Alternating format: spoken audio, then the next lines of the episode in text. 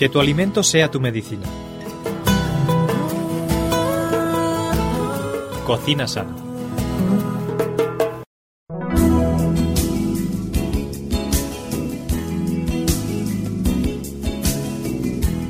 Muy bienvenidos, queridos amigos radioyentes, un día más a nuestro programa Cocina Sana. Ya sabéis, un programa en el que intentamos que los alimentos sean nuestra medicina y nuestra medicina puedan ser también los alimentos. Lo hacemos como siempre con nuestra amiga queridísima Miriam Sánchez. ¿Qué tal, Miriam? Muy bien. Nos alegra tenerte aquí otro día más para compartir con nosotros recetas y propiedades de los alimentos. O de las frutas. O de las frutas, que también son alimentos, claro que sí. Que hemos estado haciendo últimamente, ¿verdad? Eh, verduras. Sí. Y hoy nos has traído una fruta. Una fruta, además, que a mí me encanta esta fruta. Es una fruta muy. que tiene buen, buen sabor y además que normalmente es jugosita. A mí me gusta mucho. Pues es encantadora. Se trata de. De la pera. de la pera. Muy bien. Miriam, vamos a empezar, si quieres, hablando un poquito acerca de las propiedades de la pera, porque en este programa, eh, bueno, nuestros radioyentes saben que nos encanta poder explicarles qué propiedades tienen los alimentos para que puedan utilizarlos de la mejor forma y puedan saber si les conviene tomarlos, si no les conviene, en qué medida, etcétera. Así que si te parece, hablemos primero de las propiedades. Pues sí, pero mira, mm, vamos a decir un poquito las características Ah, porque seguramente haya cosas que luego nos sorprendan. A ver, Por ejemplo, ¿dónde se comienza a cultivar la pera?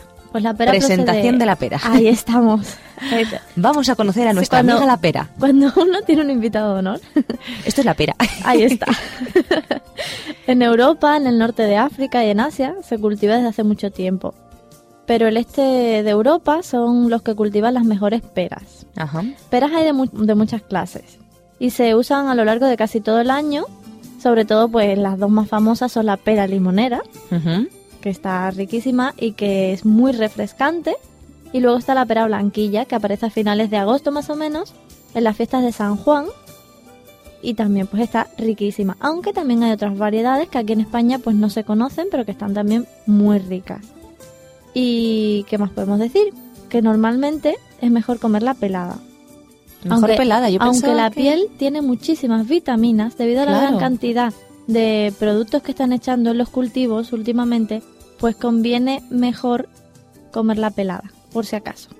Por todas las cochinadas que echamos a las, a las frutas y a las verduras, Sí. ¿verdad? Es mucho más. Tomo nota, tomo nota porque yo normalmente, claro, sabiendo que las vitaminas están en la piel, normalmente me las como con piel. Es que en realidad si pudiésemos desinfectar, pues estaría muy bien. El problema es que como crecen con esos productos, no puedes quitar algo que no es exterior, sino que ya está dentro de la piel de la pera. Ya. Entonces es mejor que la peles. Vale, tomo nota. Queridos radiantes, tomar nota también. Mejor las, las frutas peladas. ¿Qué componentes tiene la pera?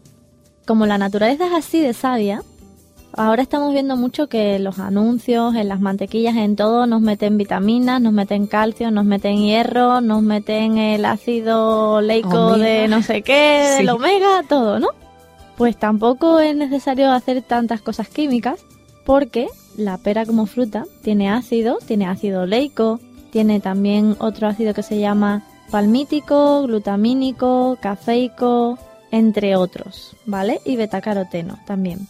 Tiene aminoácidos, tiene minerales como son el potasio, el fósforo, el magnesio, el calcio, incluso tiene cobre, La pera tiene calcio. ¿sí? Queridos radiantes, nota. la pera tiene calcio. Así que la pera es estupenda para los niños pequeños porque ayuda al crecimiento y a la regeneración de sus tejidos. Vaya, vaya, lo que se aprende aquí. Muy bien. Para. ¿Qué más cosas? Pues tiene varios usos. Empezaremos por el uso interno porque se, se suele tomar pues comida, ¿no? Es un diurético estupendo, Qué bien. así que estimula la eliminación de orina y además pues estimula los riñones para aquellas personas que tengan obesidad, hipertensión arterial, hidropesia, que es la acumulación de líquido en los tejidos del cuerpo, Sí. edemas o también nefritis o cálculos renales, O celulitis. Celulitis, no lo sé. También, ¿no? Yo Si- creo que eso si no es elimina- acumulación de agua, eh, precisamente, Eh, ¿no? De, de todo un poco, ¿eh? No te creas, de todo un No, poco. pues- es de grasa y de agua Pues también. quizás sí. ¿Cómo, ¿Cómo se toma esto? Pues también para, para la cistitis, por ejemplo, la pera, para tanto todas estas enfermedades que hemos dicho, como para la inflamación de la próstata, por ejemplo, vamos a tomar una infusión durante 20 minutos de 20 gramos de hojas secas por medio de un litro de agua, más o menos. Así que no es la pera, es la hoja de, las, de la pera. Sí, para esto la hoja de la pera y se toma dos tazas al día antes de comer, de hojas de pera. Por ejemplo, uso externo de la pera. Pues te vas a sorprender, pero te diré que la pera es un analgésico. ¿Así? ¿Quita el dolor la pera? Sí, así que podemos la corteza de la pera la podemos usar, la podemos decocer y lo podemos poner dentro dentro de un, de un vasito, machacarlo un poco cuando ya esté así bien cocidita y lo ponemos en los golpes, las torceduras, los esguinces, las contusiones y más o menos pues la corteza seca, 25 gramos de corteza por cada medio litro de agua durante unos 20 minutos. Y aplicamos el líquido durante la zona... La corteza, quieres decir la corteza del árbol, no la piel de la pera. Pues sí, más bien La corteza del árbol. puedes usar la piel de la pera, pero es mejor la corteza porque te va a hacer muchísimo menos efecto. Así que la puedes poner sobre la zona afectada y también está muy bien. Otras aplicaciones, pues como alimento, el fruto, por ejemplo.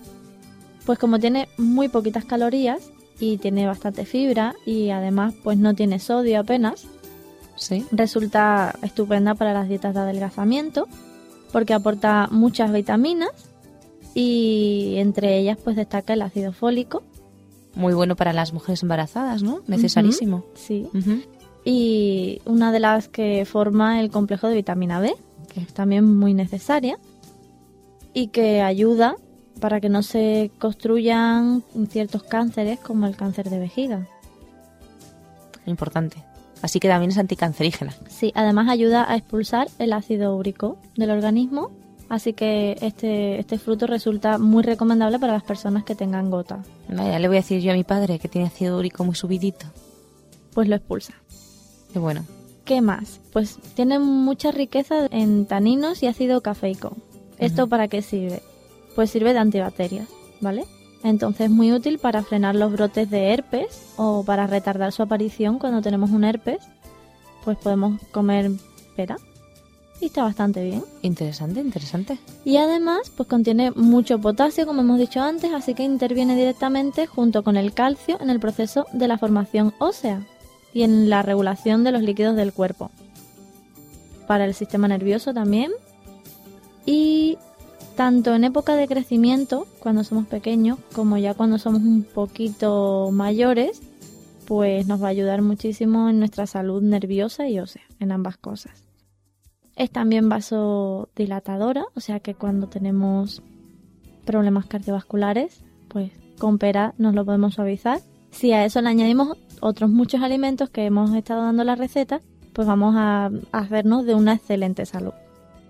Y también pues normaliza el pulso cardíaco y la tensión arterial. En caso de diarrea, a pesar de que tiene fibra, es ligeramente astringente, así que nos ayudará para que por ejemplo, cuando tengamos colitis, nos la calme un poco.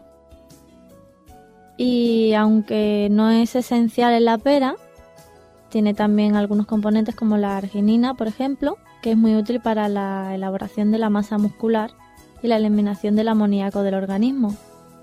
Así que esto aumenta la inmunidad de nuestro organismo y así cuando nos agredan bacterias, pues podemos defendernos mejor. Qué bueno, también antibiótica. Y por último, diremos que como es una fruta fácilmente digerible y tiene mucha riqueza de azúcar, se puede asimilar perfectamente y sobre todo para los diabéticos está estupendo porque no les daña y les da la cantidad de azúcar que el cuerpo necesita. Así que si tenemos también problemas gástricos, pues podemos recurrir a peras hervidas para que podamos digerirlas aún mejor, que también son muy nutritivas y mineralizantes. Y a- aunque se cuezan, pues no tenemos problema porque no destruimos ninguna de sus vitaminas ni propiedades. Qué bueno, Miriam, qué bueno. Todo lo que hemos aprendido hoy. Estaba pensando, Miriam, que es curioso, ¿eh? Porque cada día tú nos vas trayendo vegetales, verduras, frutas y nos hablas de las increíbles propiedades que tienen mm, cada una de ellas. Eso, la verdad es que tienen un montón de propiedades, un montón de vitaminas, un montón de cosas que, que ayudan a nuestro cuerpo. Y estaba pensando que ni la carne ni el pescado tienen tantas tantas cosas. Mm, Tienen no. algunas, pero no tienen tantas vitaminas, tantas eh, Pero el minerales, hombre, tantas... el hombre puede vivir sin carne, pero no sin fruta ni verdura. Ajá, ajá. De hecho, hay personas que se alimentan solo de, de fruta y verdura cruda, ni siquiera la cocinan. Frutívoros. Y son personas que tienen bastante buena salud que no se suelen enfermar. Sí, sí, es muy Que curioso. uno quiere tener otro tipo de dieta, pues está muy bien, pero que no es imprescindible el tener una dieta de carne, en absoluto. Porque ya con todo lo que encontramos en el mundo vegetal y en el mundo de las frutas y todo, todas las cosas que podemos cocinar, que no son de origen animal, nos compensan en nuestro organismo y nos dan todo lo que necesitamos. La verdad es que en este programa abogamos por una alimentación ovo-lácteo-vegetariana porque creemos que es la más saludable, sin duda alguna es la más saludable. Eh, bueno, pues aparte de porque carne y pescado no tienen tantas propiedades como tienen los alimentos eh, naturales, digamos, pues también es verdad que hoy en día está, es lo que más corrompido está, eh, la- el pescado y la Sí, carne. incluso la fruta, En fin. con todas sus propiedades, incluso la fruta hemos conseguido que a veces no tengan tantas propiedades porque, por ejemplo, imagínate lo bueno que sería comerse la piel de la pera y no podemos hacer uso de esta piel a veces porque está tan contaminada por esos productos químicos que nosotros usamos que ya no es apta para su consumo. La verdad es que sí, es una, una verdadera lástima.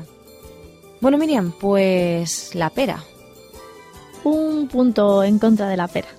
Vaya, hombre, tenía que haber algo. En ocasiones hemos dicho, recuerdas que hemos dicho que podemos usar la corteza y las hojas Sí. Pues cuando hagamos uso de esto tenemos que tener mucho cuidado. ¿Por qué? Pues muy fácil. Porque tanto en las semillas como en las flores como en las hojas de las plantas, sobre todo las que pertenecen a la familia de- del peral y el- como son el almendro y otros, pues pueden resultar tóxicos. ¿Por qué? Pues por ejemplo en el caso del almendro, que le pasa tres cuartas de lo mismo a la pera, en el caso del almendro, cuando cogemos las semillitas esas que tanto nos gustan, Las almendritas. Ahí está. Algunas son amargas, ¿a que sí? Sí. Y nuestro organismo ya tiene pues cierto sistema que cuando saboreamos la escupimos. Sí. Pues eso está bastante bien. Y te voy a decir por qué. Porque tienen un componente llamado amigdalina que resulta que si tú te lo comes, pues te intoxica. Pero no te intoxica un poquito. Porque la acción del fermento de dicho componente emulsiona con nuestra saliva y se convierte en cianuro. Mm, qué rico. Cianuro es el veneno este, ¿no? Que mata. Sí, ese mismo. Qué Entonces, cosas. Hay que gastar, pues incluso en algunos sitios donde, donde crían cerdos y otros animales han tenido que gastar cuidado porque una ingestión muy grande, hombre, si te comes un pedacito de una almendra amarga no te vas a morir. Te podrá doler el estómago o tener un poco ácido o algo así, pero no te vas a morir. Pero ha habido, por ejemplo, intoxicaciones en animales, especialmente los cerdos, porque se lo comen todo, ellos no tienen miramiento por nada y han comido gran cantidad, tanto así que se han intoxicado. Y entonces, en caso de intoxicación, pues mm, tenemos síntomas de asfixia, o dolor de estómago, vómitos, mareo, mal aliento, aumento del ritmo cardíaco, parada respiratoria y por último, pues lo peor, muerte. No tengo yo constancia de que haya pasado con seres humanos. Pero si alguna persona tiene un campo o se hace valiente y usa la decocción y todo eso, pues que tenga también un poco de cuidado de estas cosas. Y que siempre las cosas que vayamos a hacerlo no lo, no lo hagamos por nuestra cuenta porque podemos terminar haciendo algo que nos afecte. Así que quedan avisados todos. Así que cuidadín, cuidadín, ¿no? que si quieren comerse la pera está muy bien, que si quieren hacer la corteza está muy bien, pero que cuidadito con las semillas de, de en este caso el almendro. Bueno, Miriam, ¿y qué clase de receta nos has traído hoy para hablar de la pera? Pues es una receta un poquito rara. A ver, sorpréndenos. Son croquetas, Croquetas de pera, Miriam. croquetas de pera. Pero eso no es un postre. eso, No, no es un postre es- porque es de pera y espinaca. pera y espinaca. Sí. Bueno, la verdad es que en principio suena un poquito extraño, pero yo, la verdad, confío en ti porque sé que todo lo que tú nos traes está muy bueno. Lo está, ¿eh? Lo está, lo está, Lo ¿no? está. Bastante bien. Bueno, pues a ver, vamos a pedirle a nuestros oyentes que cojan su papel y su lápiz, su cuaderno especial para cocina sana y que apunten los ingredientes que ahora mismo Miriam nos va a comentar. Vamos a usar 400 gramos de espinacas, ya sean frescas o congeladas. 300 mililitros de bechamel espesa, que daremos luego cómo hacerla. Dos o tres peras, piñones, pan rallado, harina de garbanzo, aceite de oliva virgen, pimienta negra y sal. Vamos a repetir los ingredientes por si alguno de nuestros oyentes no ha podido tomar nota de ellos. Y si de todos modos eh, alguno de, vosotros se encuentra en un lugar donde no tiene acceso a un cuaderno para apuntar los ingredientes, pero le gustaría tener la receta, ya sabéis que nos podéis escribir aquí a la, radio o que nos podéis llamar por teléfono y que estaremos encantadísimos de mandaros la receta. Vamos a repetir los ingredientes. 400 gramos de espinacas frescas o congeladas, 300 mililitros de bechamel espesa, dos o tres peras, piñones al gusto, pan rallado, harina de garbanzo, aceite de oliva virgen, pimienta negra y sal. Muy bien. Ya tenemos todos los ingredientes encima de la mesa, situaditos. Y cuéntanos, Miriam, ¿qué hacemos ahora con ellos? Pues vamos a limpiar las espinacas si son frescas y si no, pues directamente las podemos cocer con agua y sal hasta que estén bien blanditas, las escurrimos y las reservamos. Entonces vamos a, pelar la- las peritas, las tres peritas que dos o tres según os guste y las cocemos unos minutos. Si las cocemos por ejemplo en el microondas, que yo sé que esas cosas a ti te gustan, Ah, yo todo lo que sea cocina rápida. pues se hacen, ahí está, se hace muy rápido. Entonces doramos un puñadito de piñones en una sartén con varias gotitas de aceite y añadimos la pera cocida y machacada con un tenedor. También añadimos las espinacas y los rehogamos durante unos minutos. Vamos a probar a ver si está bueno de sal y si no pues le podemos añadir un poco y espolvorear un poquito de pimienta negra molida.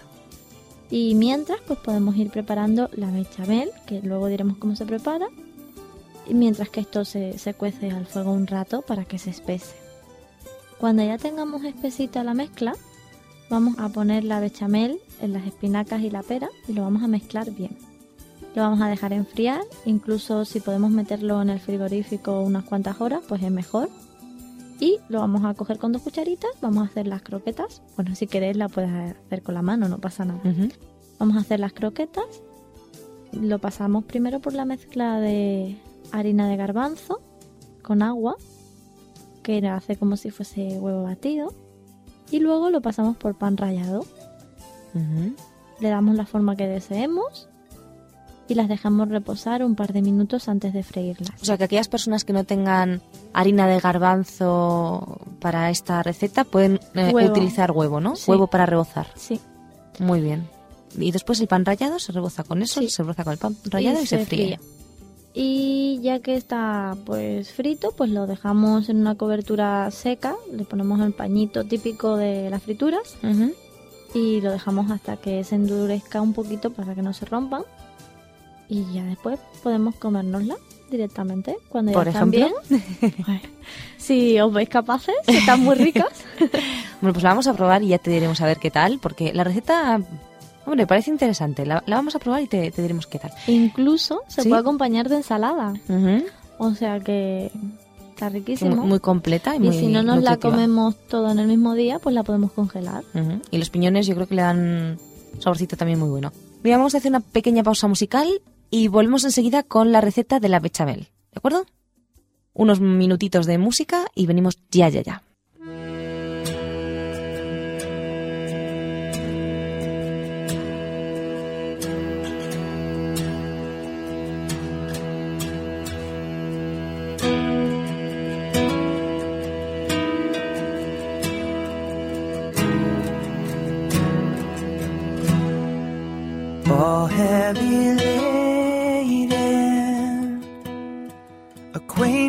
With sorrow. May Christ in our narrow carry us home from alabaster. Come blessings of laughter, a fragrance of passion, joy from the truth.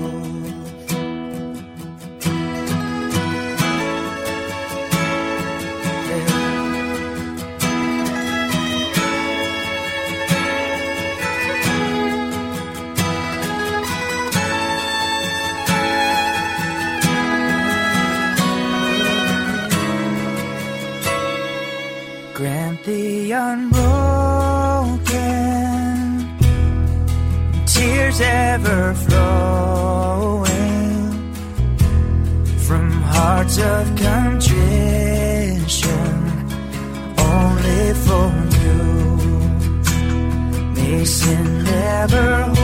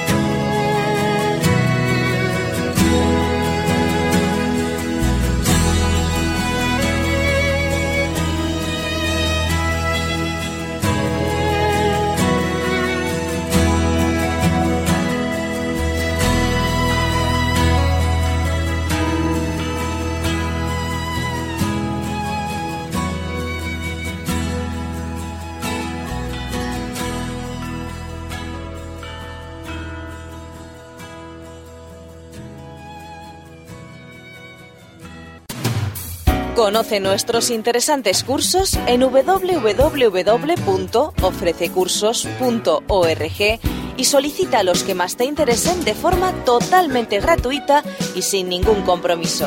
Recuerda www.ofrececursos.org.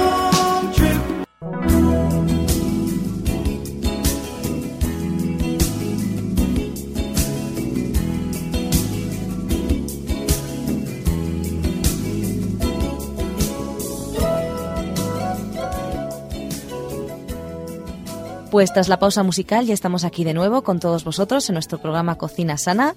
Os recordamos que estamos con Miriam Sánchez y que hemos estado hablando de una receta un tanto peculiar. Hemos estado hablando de una receta de croquetas de espinacas y pera. Y para esta receta necesitábamos hacer una bechamel espesa.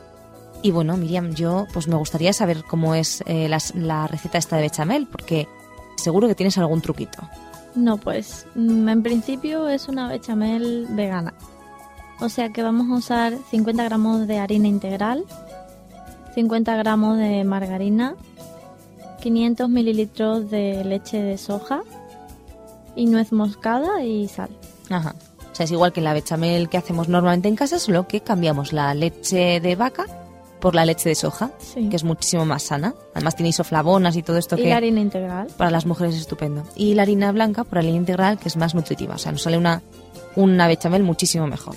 Y por lo demás, pues nada, derretimos la margarina en una sartén, con cuidado de que no se queme. Mm, ¿vale? Y luego pues ponemos poco a poco la harinita, vamos removiéndola, le damos unas vueltas para que se dore ligeramente, añadimos la leche poco a poco, de nuevo la removemos y cuando ya esté todo bien, pues dejamos cocer un poquito al fuego, al fuego medio más o menos, hasta que la harina veamos que no se queda cruda. Y si la queremos pues menos espesa, pues la dejamos cocer menos. Para eso no hay ningún problema. Lo corregimos de sal y echamos un poquito de nuez moscada recién rallada y listo. Qué bueno, la verdad es que riquísimo, suena muy bien. Bueno, pues ya hemos tomado nota de esta receta, ya tenemos todos los ingredientes, todo lo que necesitamos, la probaremos, está claro que la vamos a probar, que seguro que está buenísima. Y vamos a hablar ahora un poquito de una receta que nos has traído de, del mundo, de estas recetas que tú nos traes para ampliar nuestra cultura gastronómica un poquito, ¿no? A ver, Miriam, sorpréndenos, ¿de dónde nos traes hoy la receta? De Centroamérica, De Centroamérica, más concretamente de Aruba. Aruba.